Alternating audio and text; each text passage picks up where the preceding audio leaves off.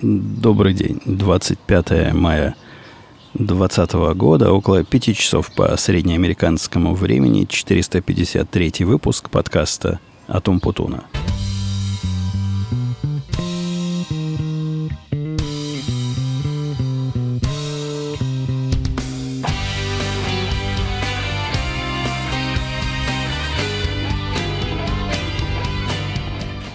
Я предупреждал, честно предупреждал тех 300 э, человек, которые э, находятся время от времени в чате этого подкаста, чат, который в Телеграме уже довольно давно существует, и даже спросил у них разрешение. Правда, немногие пришли в восторг от моей идеи, то есть, возможно, все пришли в восторг, но немногие свой восторг разделили – Поделился я планами того безобразия, которого вы сейчас можете слышать на заднем плане, ну или на переднем плане. На всех планах вы слышите природу. Потому что сегодня я решил открыть летний сезон и записываю во дворе. Прислушиваясь к звукам на заднем плане, я слышу ветерок, постоянно шумит, чуток шумит.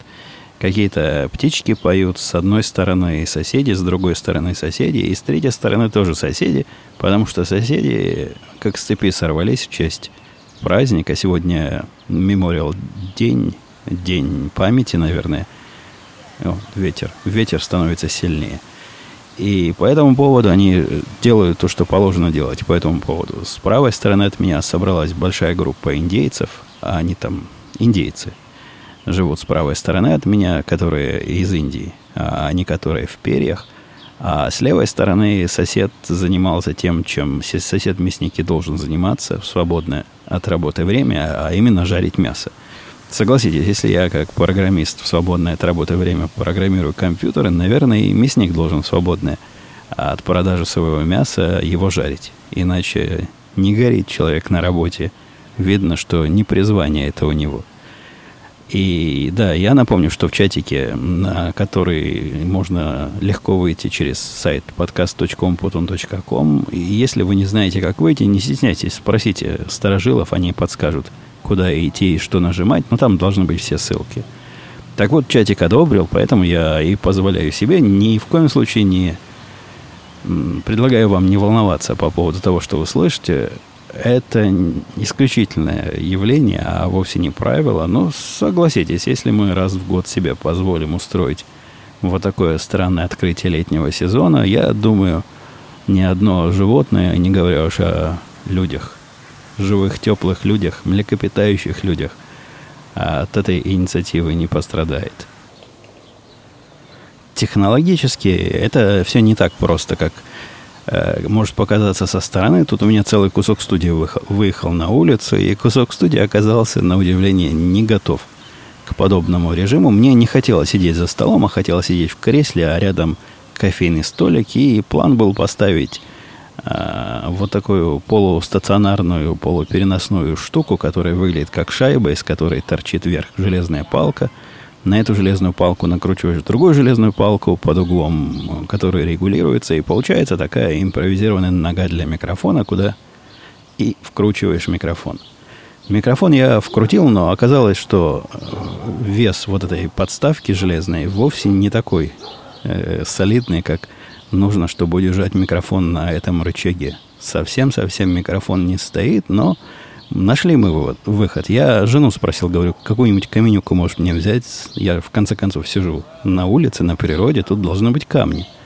Она говорит, не надо камень, вот тебе мешок. И дала мне мешок с кормом для птичек. Этот мешок является противовесом и держит наш с вами микрофон. И его ногу прямо стабильно держит, хорошо держит.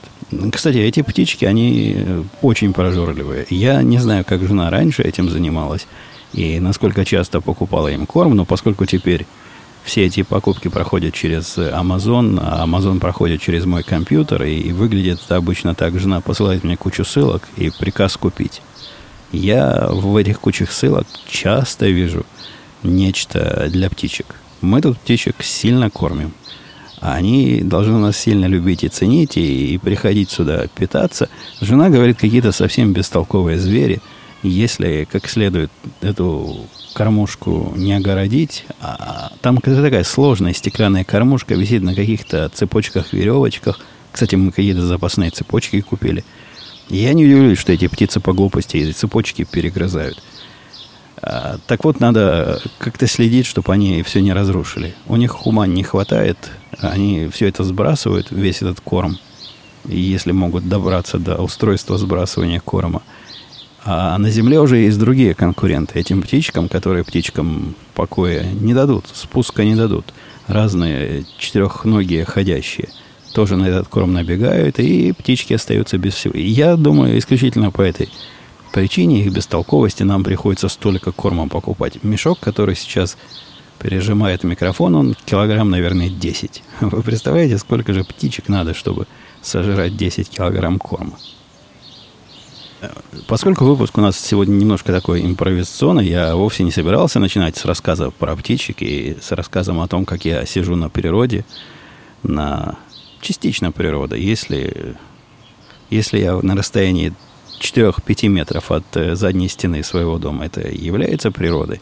Но да, технически надо мной, сзади меня деревья, надо мной небо, справа одни соседи, слева другие соседи, а за спиной у меня лужайка.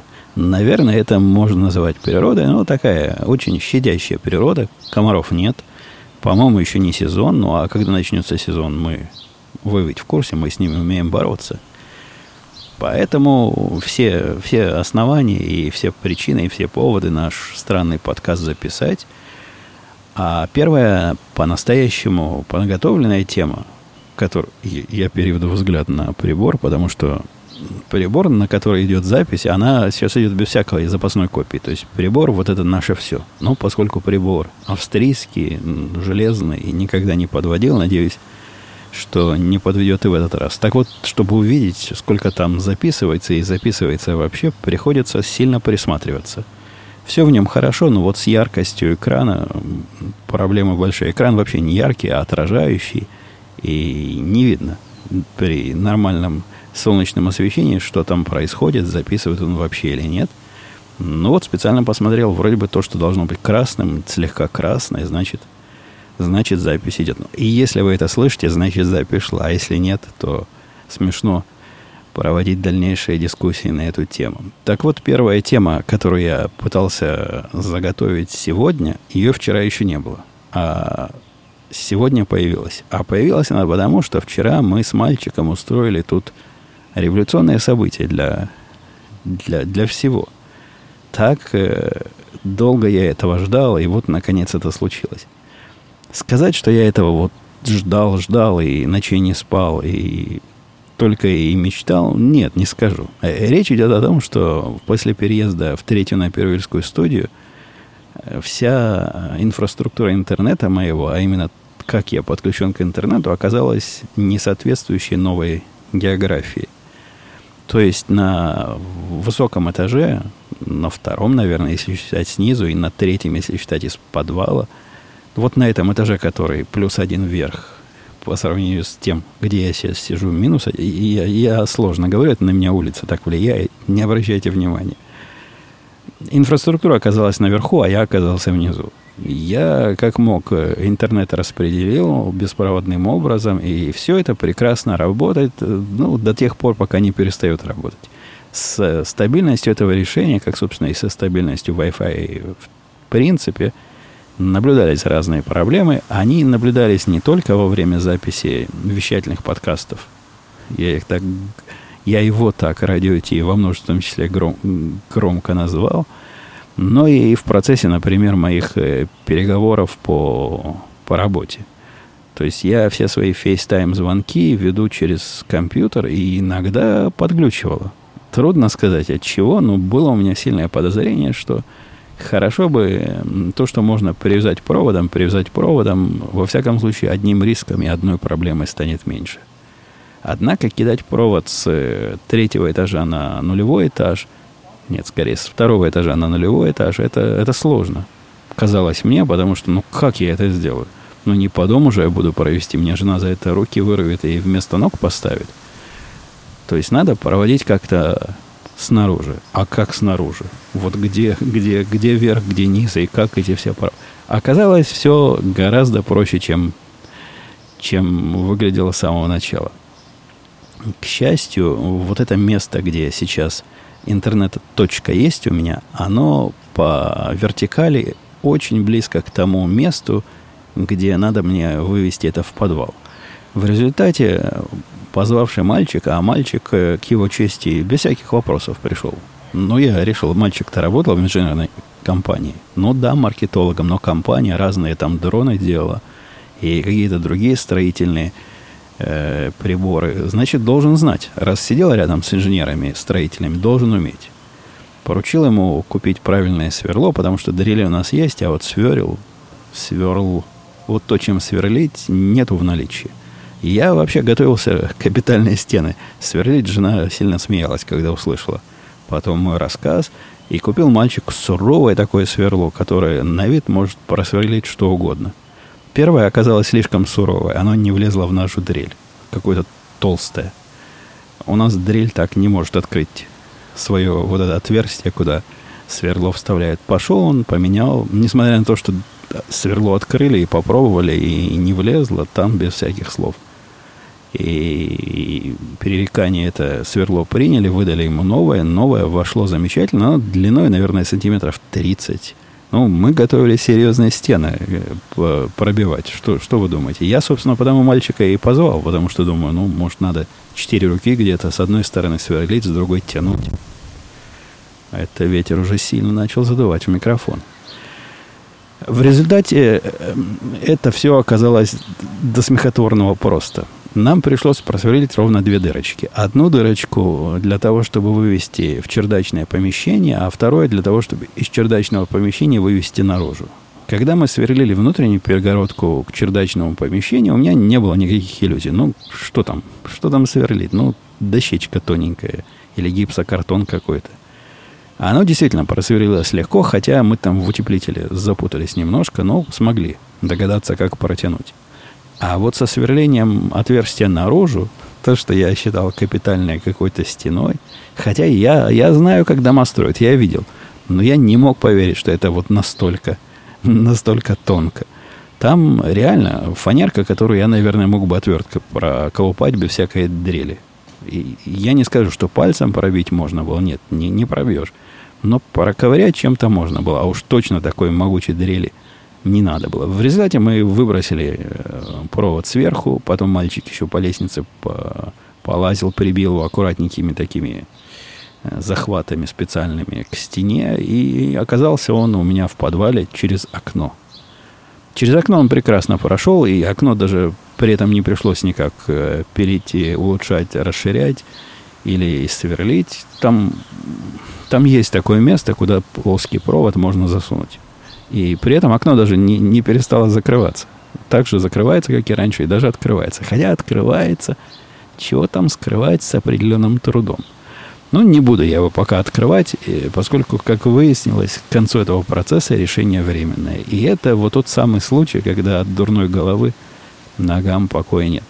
А, завершая эту историю, скажу, что я подключил все, что надо подключить. Все, конечно, работает, но чему бы не работать? Провод э, длиной, наверное, метров 15. С одной стороны подключен в прибор, с другой стороны подключен ко мне. И все прекрасно функционирует. В самый последний момент, когда мы уже закончили прибивать э, вот эти креплялы к стене и провели уже кабель ко мне в окно – и я уже, по-моему, готовился подключать. Тут я увидел страшное. я увидел, что коаксиальный кабель, тот самый кабель, от которого начинается вот, вот это все, весь интернет приходит по коаксиальному кабелю, проходит ровно у меня над окном подвальным. И над моим окном он так задумавшись, куда ему идти вверх или вниз, решает идти вверх. Причем решает идти он не просто решает идти, а решает идти в дружественном для меня варианте. Там э, есть э, такой контакт, который, коннектор, который можно раскрутить. То есть, если бы я с самого начала посмотрел, как интернет-то весь в дом заходит, я бы мог просто от этого провода э, открутить то, что идет вверх, и прикрутить новый провод, который идет вниз. Он на высоте ну, моей груди, наверное, прикручен. И не надо было никаких отверстий сверлить и протягивать ничего не надо. А самое главное, все вот эти раутеры, весь этот центр управления переместился бы целиком ко мне в подвал, а, а не только подключение конечное, которое я сделал. И я, может, несколько туманно объясняю, но теперь у меня есть постоянный план, как это все починить, и чтобы было совсем хорошо, и не надо было вот тот самый провод, который мы с мальчиком героически протягивали, больше иметь на хозяйстве. Пока оставлю так. Пока у меня нет особого желания все это переделывать. Один раз сделали, хорошо работает, не трожь. Но в планах, как только тут закончатся все эти карантинные безумия, и к нам наконец-то придут мужики, мужики должны прийти чинить это не чинить, он не поломанный, а перестраивать вот этот этаж, где я раньше сидел, где была вторая напервельская студия, а где теперь будет первая студия моей девочки с мольбертами и всякими другими устройствами для творчества. А, об этом уже договорено, мало того, договорено, заплачено половина еще до наступления пандемии. Я надеюсь, фирма это не, не закроется, но а если закроется, может, может деньги вернут.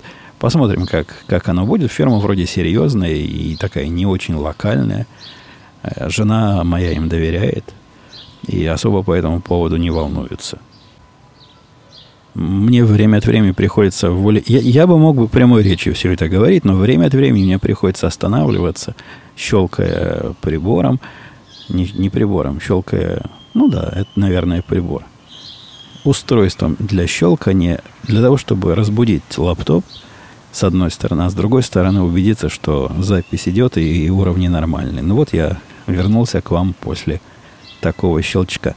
Я хотел сказать, что когда ремонт начнется, придется волей-неволей все оборудование с э, верхнего этажа куда-то девать. Теперь у меня есть решение. Раньше там сложно, мы думали, поставить полку, на полку повесить э, полку повесить на стену, на полку перенести всю эту аппаратуру, которая там есть – и велеть э, ремонтникам ее обходить третьей стороной. Теперь ничего этого не надо. Если мое предположение правильно, а я процентов на 90 уверен, что да, это тот самый провод, я смогу его вниз протянуть. Но в конце концов, когда начнут приходить работники, я могу вызвать и официальных мужиков, которые интернет прокладывали, и пусть они переложат провод правильным образом – так что временное решение моей постоянной проблемы на месте, а постоянное решение этой проблемы тоже не за горами.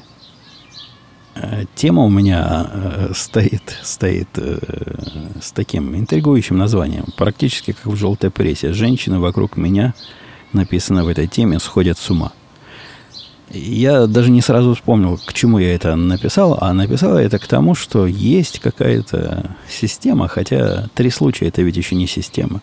Три раза работницы вокруг меня сходили с ума с разной степенью безумия.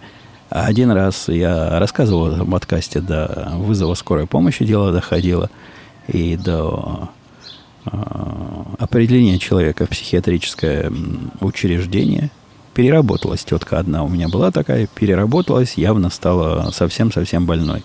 Кидаться на людей и неадекватно себя вести. Скорую не я вызывал, без меня ее госпитализировали, мне потом рассказывали. Рассказывали эти страшные истории. Другая э, чуть только с ума сошла, работая со мной. Но это не закончилось вот таким вот э, вот таким медицинским участием. Она ушла в отпуск надолго, месяца на два, вернулась починенная.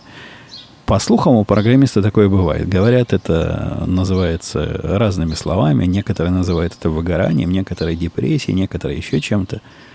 На моей памяти я видел двух женщин, у которых вот это произошло на моих глазах. И третий случай сейчас происходит. На, наша тетка, которая занимается не программированием вовсе, а бизнесом, у нее явно состояние близкое к такому пограничному. Мы, я и в прошлых подкастах делился, что занимается нас с нашей точки зрения не тем и слишком активно, и слишком об этом переживает. Но в последнее время это, это уже стало мешать.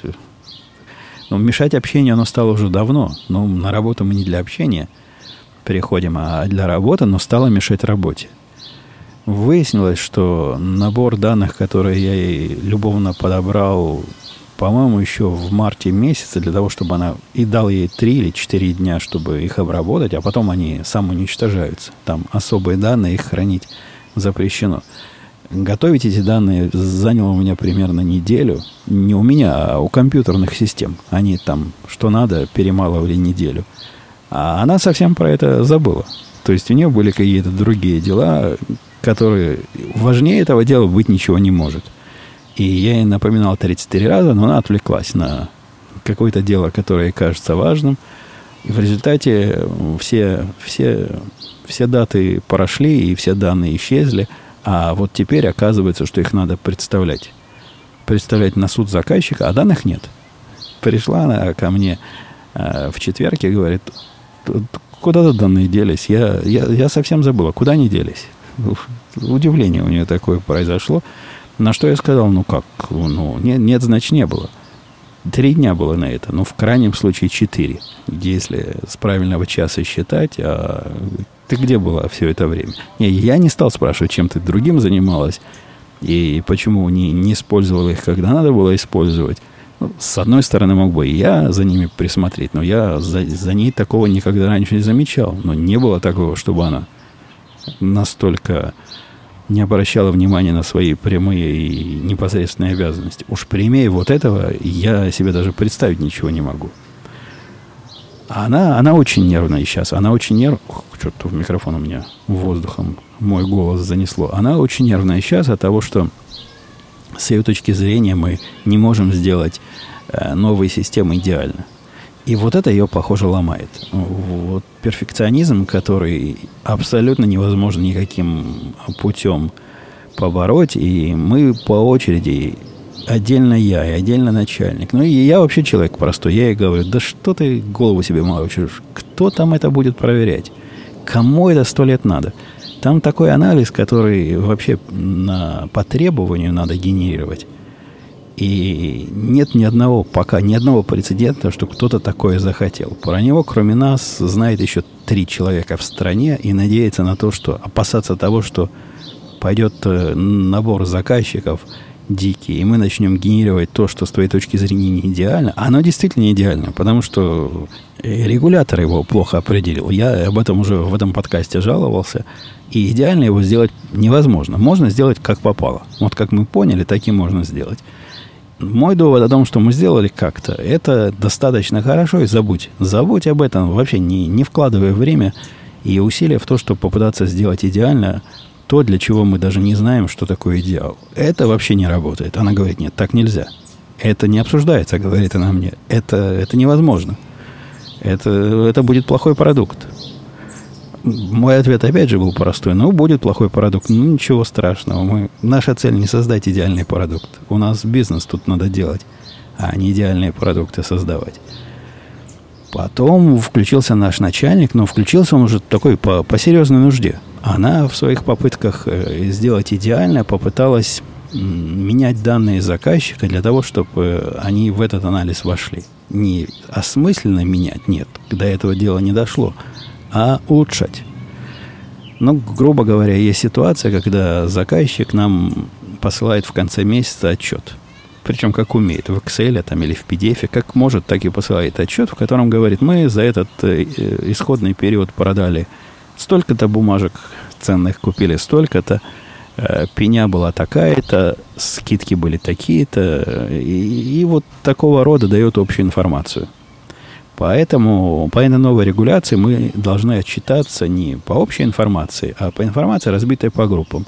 Ну, например, как они, э, сколько они брали денег за транзакции вот такого типа, или секого типа, или 35-го типа, или еще чего-то.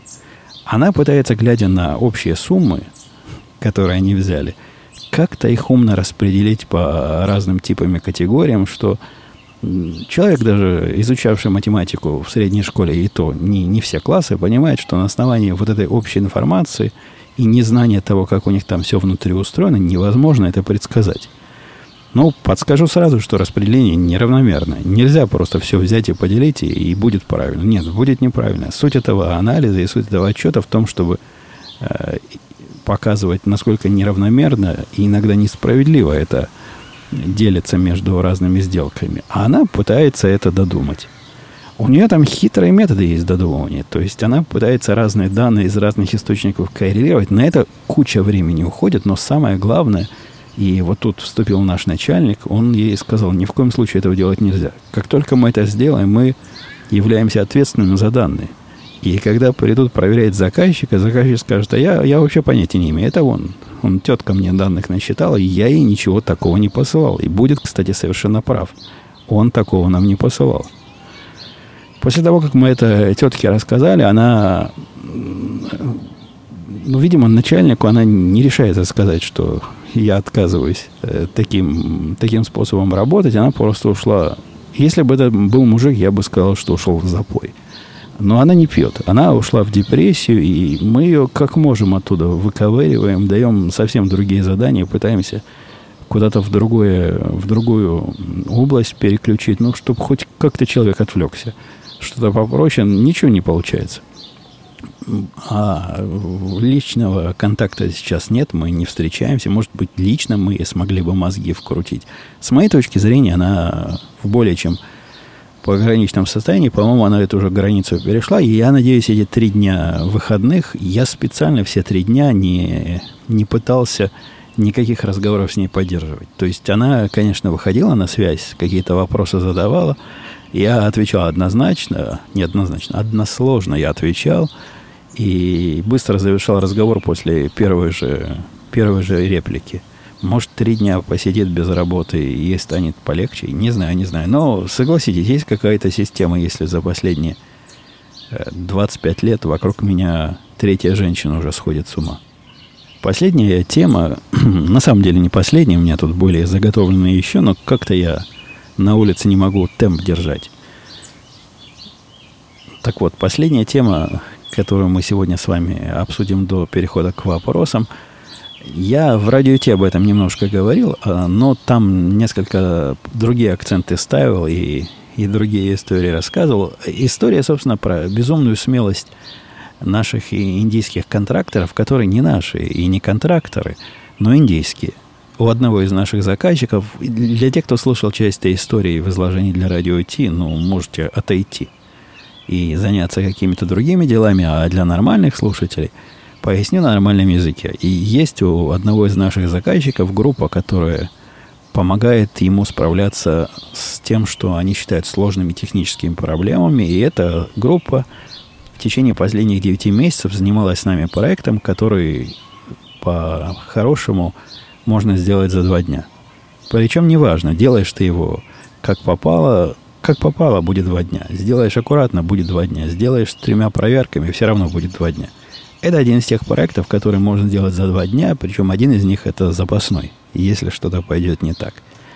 Они делали это 9 месяцев, и в результате, в результате удивляет их безумная смелость в конце. Вот это у меня полнейший шок вызывает. В процессе выполнения этого проекта они попробовали месяцев 6 назад, 5, наверное, назад переключиться с, со старого источника данных, который был до этого, и нового в результате выполнения этого проекта появился новый источник данных. Э, переключение закончилось полнейшей катастрофой, и я наверняка в этом подкасте про катастрофу что-то приговаривал, потому что ну не мог. Это было потрясение всех основ. Включаешь, не работает решительно ничего. Мы тогда в панически аварийном режиме, по-моему, неделю находились, откатили все изменения, которые мы сделали для них – они восстановили все данные, мы все перестроили. Был шок и трепет, и мы зареклись. Зареклись. Я после этого сказал, пока я не увижу хотя бы неделю, как вы данные и по-старому, и по-новому в параллель умеете передавать, я вам переходить не разрешу. Все последние две недели они пробовали они хотели перейти во время самого пика кризиса и самого пика эпидемии, на что, по-моему, я тоже здесь рассказывал. Наш начальник сказал, нет, нет, сейчас, сейчас плохое время, давайте забудем. Сейчас, поскольку кризис несколько отступил и все более-менее устаканивается, последние две недели они пробовали нам доказать, что они готовы. Причем такие наглые морды, они ни разу не смогли это доказать ни один раз за эти две недели данные не приходили одновременно в два места. Да даже в одно место полностью не приходили. Они как-то одно чинят, другое ломают. И когда эти индейцы с утра просыпались, какой-то, видимо, дежурный э, то, что не, не дошло, докладывал руками. Каждый раз на этом мы им писали «почините, почините». Они искренне не понимали, о чем мы. Говорят, ну как, как почините? Ну, оказали же данные, в конце концов, там, что, что чинить? Что вы хотите, сэр? Что вы нам голову, уважаемый сэр, морочите? Э, с нашей стороны пуля долетела. Ну, на это у нас тоже есть ответ. Да, пуля вылетела и прилетела в 7 утра, а должна была прилететь в 7 вечера. Сделайте так, чтобы в 7 вечера прилетала. В 7 вечера они, видимо, не могут. Видимо, для них это слишком рано, то ли слишком поздно. Как-то они с другой стороны Земли находятся. Видимо, еще не вышли на смену вот те самые люди, которые вместо компьютеров делают задания руками. Тем не менее, они очень просили, а просят они не нас. Решение, переходить или не переходить, принимает заказчик, и в конце концов они заказчику говорили. Я с ним лично пообщался, по, пообъяснял, чем это чревато. Он говорит, да, да, я понимаю, я понимаю, но у меня, на меня сверху начальство давит. Они считают это проблемой безопасности, хотя к безопасности эта проблема не имеет никакого отношения. Поэтому давайте, давайте переходить. Ну, перешли они в пятницу. Пятница хороший день для перехода, то есть до того, как э, пятница закончится, э, часов в пять по нашему времени, если кто-то что-то переключает, мы еще успеваем в пятницу эти э, новые данные или новые способы запустить, и тогда в пятницу видим, как оно не работает. А обычно не работает. Не бывает такого в нашей области, что включаешь и работает. Особенно если это то, что включаешь, зависит не от тебя – и, конечно, не работало, и, конечно, все выходные они не отвечали, и, конечно, до сих пор они не ответили. Я как-то пошел уж, скрипя сердце на то, на что я ходить не люблю, и сам собрал из тех двух мест, куда они данные посылают, хотя должны уже были только в одно, в новое посылать. Собрал общий наборчик, положил, ну, чтобы как-то оно все работало – а завтра, то есть во вторник, буду с ними разбираться. Я не понимаю, почему они не работают по нашим праздникам. Неужели в Индии, если в Америке праздник, то и Индия на работу не выходит? Но смелость, с которой они давили за переход на, на новый способ, это ведь их ответственность. И я, получающий эти данные, понимаю, что они этого сделать не могут. Они уж-то точно должны понимать, насколько они не готовы. Но нет. Безумно смелые, безумно безответственные – и при этом очень настойчивые и упрямые. 33 минуты, говорит мой прибор, а такое впечатление, что я с вами тут уже вечность на природе сижу. Как-то природа время растягивает. Давайте посмотрим на вопросы. Я как раз разбудил лаптоп, чтобы он нам показал. Олег писал, вчера ехал в Нью-Джерси из Филадельфии, видел грузовик компании вашего мальчика. Ребята молодцы. Это я к тому вспомнил, что мальчик мне принес грузовик своей компании. Да-да, принес, сильный мальчик, принес целый грузовик. Модель, которая выполнена в каких-то правильных пропорциях и является даже мечтой коллекционера. Во всяком случае, со слов мальчика, их выпустили таких то ли 100, то ли 105 штук, будут давать только самым, самым близким партнерам и заказчикам. вот мне, мне такой попал по блату. А это как у нас, у, на, на, на исторической родине, ну, где, где работаешь, а туда несешь. Видимо, мальчику была положена тоже своя копия демонстрационная. Хорошая машинка. Длинненькая такая, то есть там и прицеп есть, у которого дверца открывается, можно в него, в эту фору что-нибудь положить. У машинки, ну, как во времена детства, тоже все открывается. Дверцы, там двигатель можно посмотреть, можно машинку отцепить от прицепа. Э, говорят, какая-то очень точная копия. Ну, говорят, мальчик говорит, что какая-то очень точная копия. А, ну да, а грузовики их, отвечая Олегу на комментарии, они действительно везде ездят. И наверняка их можно где-то увидеть. Хотя я, по-моему, за все время видел их только один раз. И то мне мальчик показал. Вот он, мы вместе ехали. По-моему, когда мы на, на остров на наш ездили отдыхать, вот тогда я и увидел. Возможно, они вправо-влево вокруг меня и проносятся, но как-то я не особо внимательно смотрю на, на грузовики, не сильно меня они интересуют.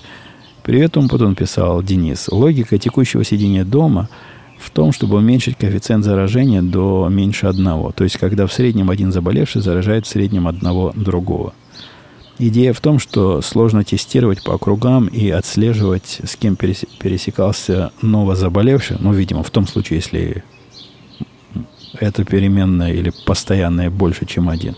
Начиная значение 1,1 в округе этот район перезакроют снова до следующего спада. Ну, во-первых, я, я понимаю, о чем идет речь, то есть степень, наверное, инфекционности или скорости производная какая-то. В общем, связанная с данные это говорит о том, насколько а, активно будет вирус распространяться. Я это понимаю. А, но нам же не это говорили, когда дома запирали. Ну что вы. Дома нам говорили, мы будем сидеть не до тех пор, пока вот это R или P, или как, там какая-то буковка есть, снизится до 1,1, а пока Э, у нас нагрузка на госпитале не упадет настолько, что госпитали смогут справляться и не будет большого дикого притока. Возможно, большой дикий приток и вот эта переменная напрямую связаны. Я даже спорить не буду, не небольшой эпидемиолог. Однако я как раз вчера или позавчера прочитал, что в 48 штатах из 50 это э, циферка уже меньше одного. И меньше одного уже не первую неделю. И тем не менее мы все еще сидим дома. Э, Свуш 147 писал, что у меня горло пересохло, а выпить здесь нечего. Евгений, спасибо за подкаст. Писал Смуш 147. Наконец дослушал архив, начиная с первого выпуска. Ушло неполных два года. У него ушло два года, а у меня птицы с ума сошли. Ведь это не одному мне кажется, что они как-то сильно активизировались. Э, да, раньше ты рассказывал, писал, писал Свуш 147, что часто засыпаешь под книги или подкасты с таймером сна. В связи с этим вопрос, проводил ли какую-нибудь аналитику о вреде безвредности таких засыпаний? Меня этот вопрос даже пугает немножко, Смуш, поскольку... А какой вред подразумевается? Что-то в мозгу переклинит от такого засыпания. Сам пару раз, пишет он, э, пробовал, но не, не понял вы, выгод, поскольку проваливаешься в сон и ничего абсолютно не помнишь. Так в этом же и, и суть. Я не помню, что я рассказывал в первого выпуска, и в те далекие времена. Сейчас я не слушаю ни с каким таймером, я просто слушаю, и слушаю я исключительно для того, чтобы заснуть. У меня за день мозг перевозбужден, особенно если я работал допоздна, и как-то мысли еще варятся. А когда через уши засовываешь информацию – да неважно на каком языке, на каком языке, который ты понимаешь, даже что-то самое интересное, ну, супер интересное, конечно, быть не должно. Хорошо бы, чтобы было несколько равномеренно и нудновато. По слухам, этот подкаст подходит. И это меня усыпляет. Я от этого засыпаю и делаю это не для того, чтобы запомнить или получить новую информацию. Нет, именно для того, чтобы, чтобы провалиться в сон и ничего не помнить как и писал Смуш 147, а то, что ничего не помнишь, ну, это нормально. Когда я, если это какая-то аудиокнига, когда я следующую ночь подхожу к этой аудиокниге, я перемотаю минут на 10, обычно столько я пропускаю, когда засыпаю. Я, когда засыпаю, достаточно контролирую себя, чтобы остановить проигрывание и вынуть наушник из уха. Но вот последние 10 минут я уже совсем не воспринимаю. И вот это для меня индикатор. Как только то, что в ушах бубнит, я не понимаю вообще, значит, я уже готов. И действительно оказываюсь готов. А на следующее утро перемотаешь минут 10, э, иногда больше, иногда меньше. Найдешь то последнее место, которое ты еще помнишь.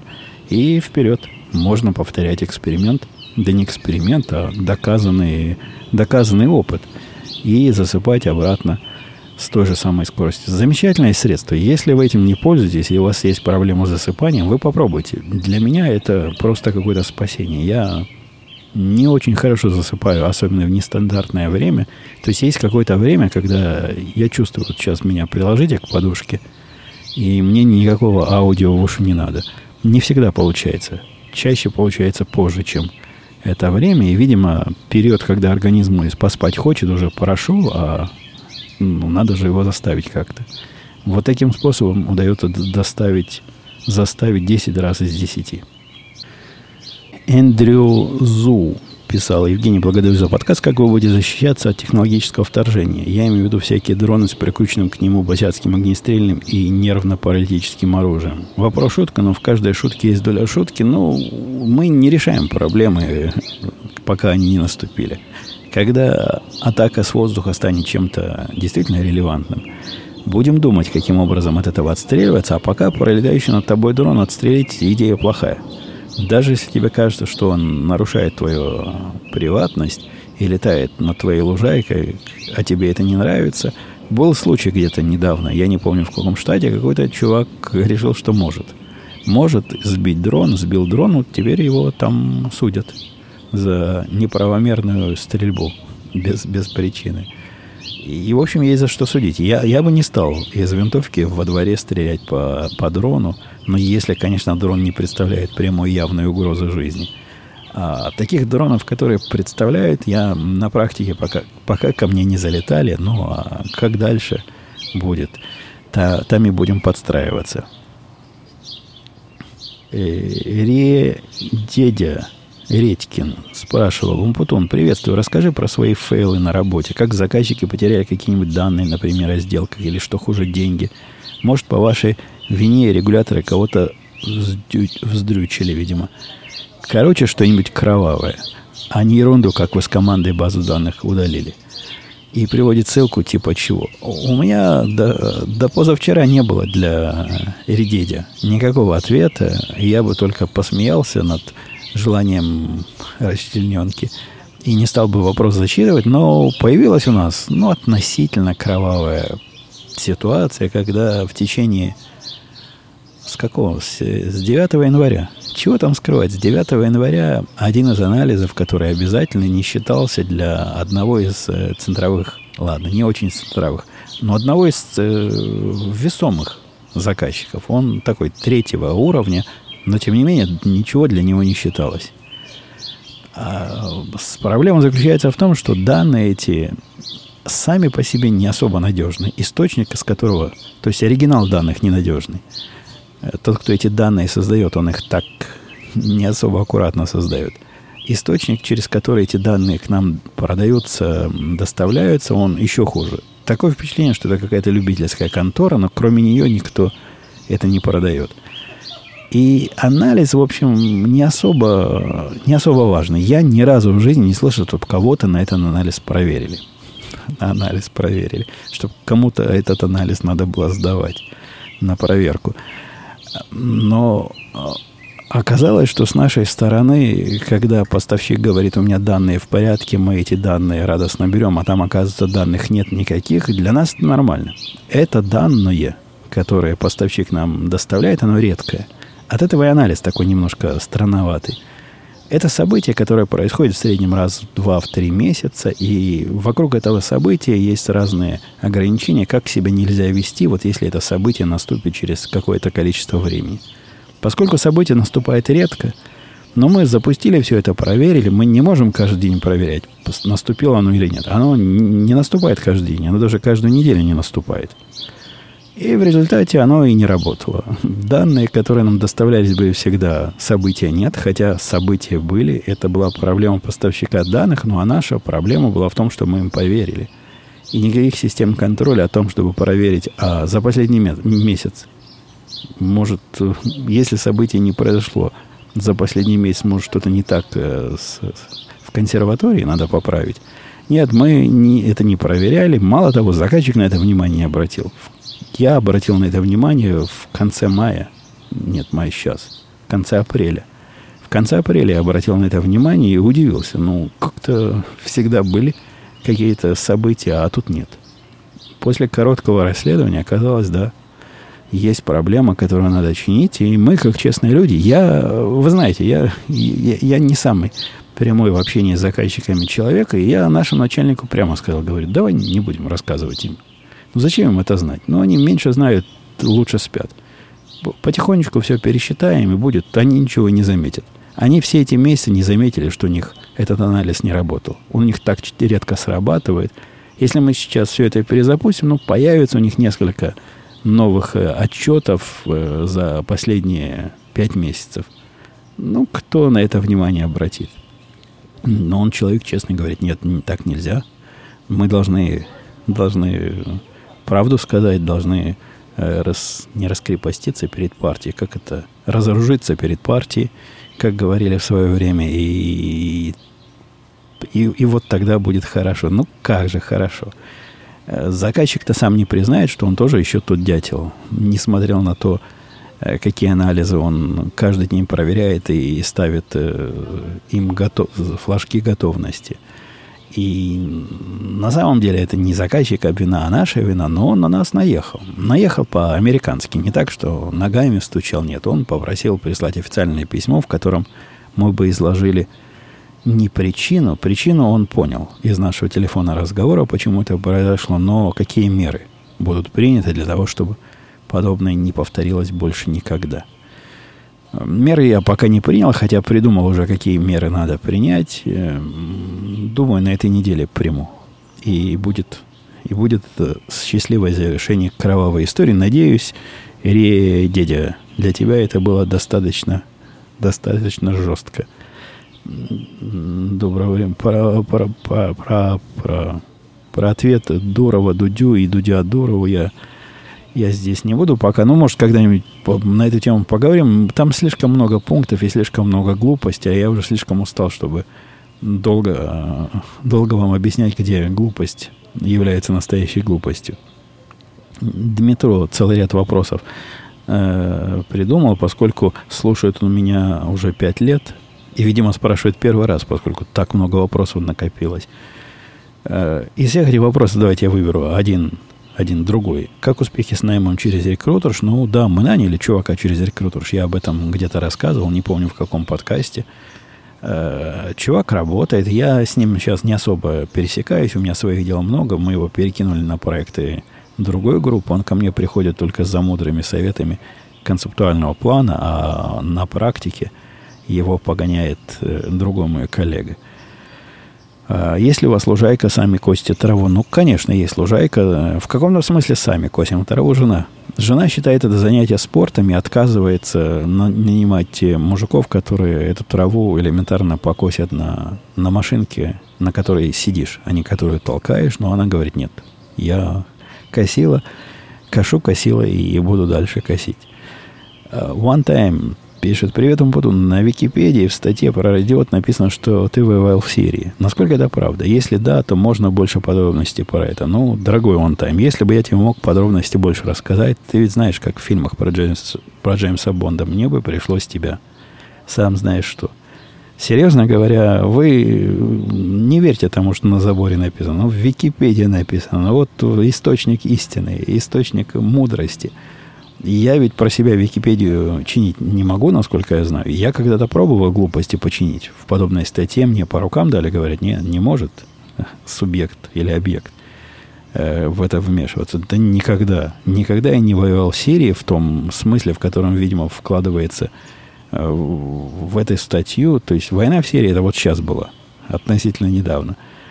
Никаких официальных войн в Сирии в те годы, пока я жил в Израиле, не велось. Да, мы были на разных э, э, тонких, э, тонких, э, как это называется, территориях, которые Сирия вполне может считать своей, но сказать, что там была война и бежал матрос, бежал солдат, стреляя на ходу, нет, нет, такого с, с Сирией не было. Я такого никогда не говорил. Тут какая-то явная путаница войны, в которых я так или иначе участвовал, были э, не международного э, плана, а локального.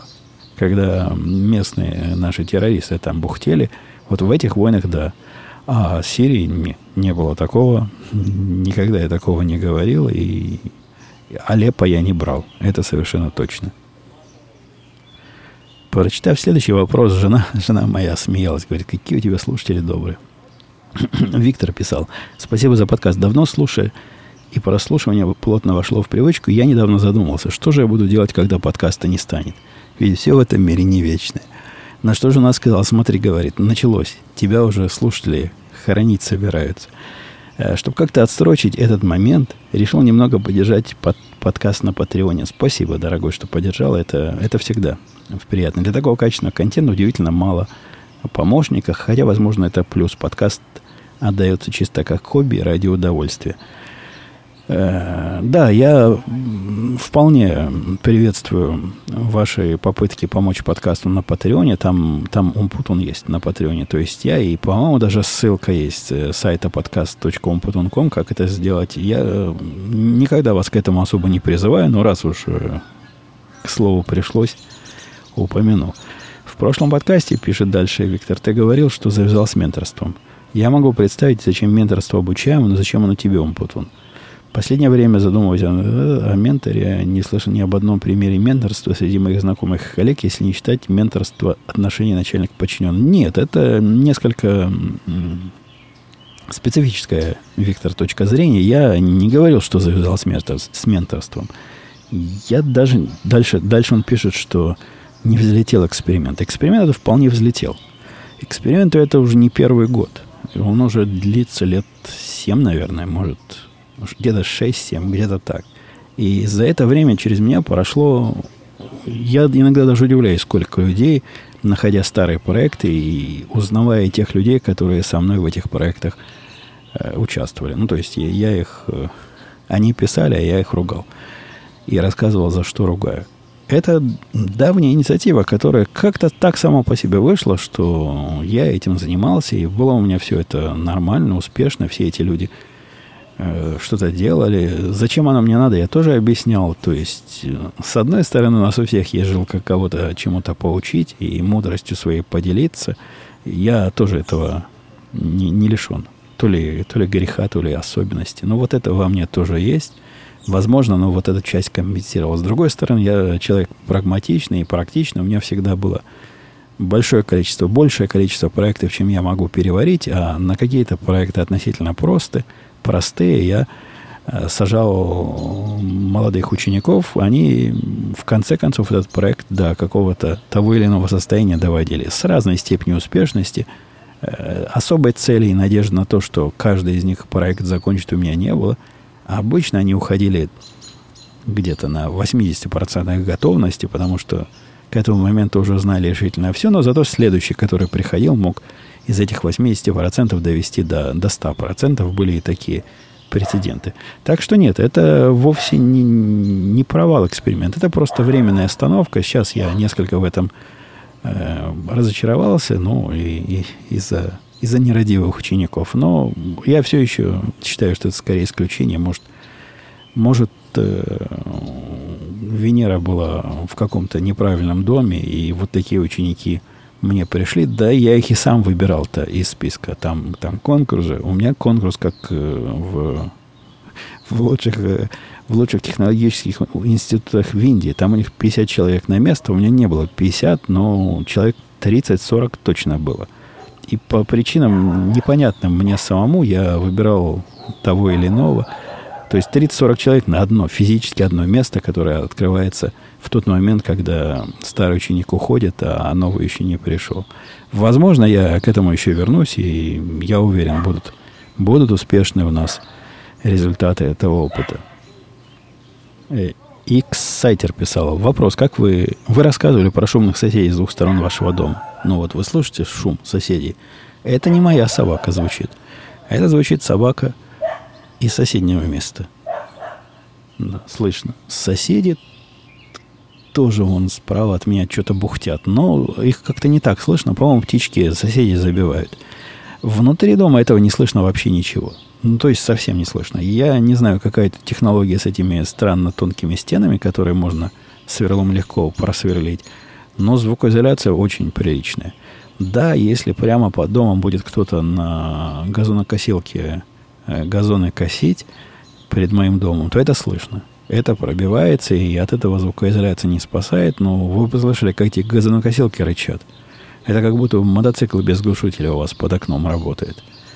Я не знаю, есть ли такие технологии, которые спасают от такого шума. Наверное, есть, но у нас такой нету. На практике никак не влияют соседи. То есть не слышно, как они там живут, как они ругаются, как они ссорятся, как они мериться, ничего этого не слышно. Вот когда снаружи, да, тогда, особенно громких индийских соседей, можно услышать. Но снаружи это, наоборот, придает нашему подкасту шарма. Э, спрашивал рекавер 4321.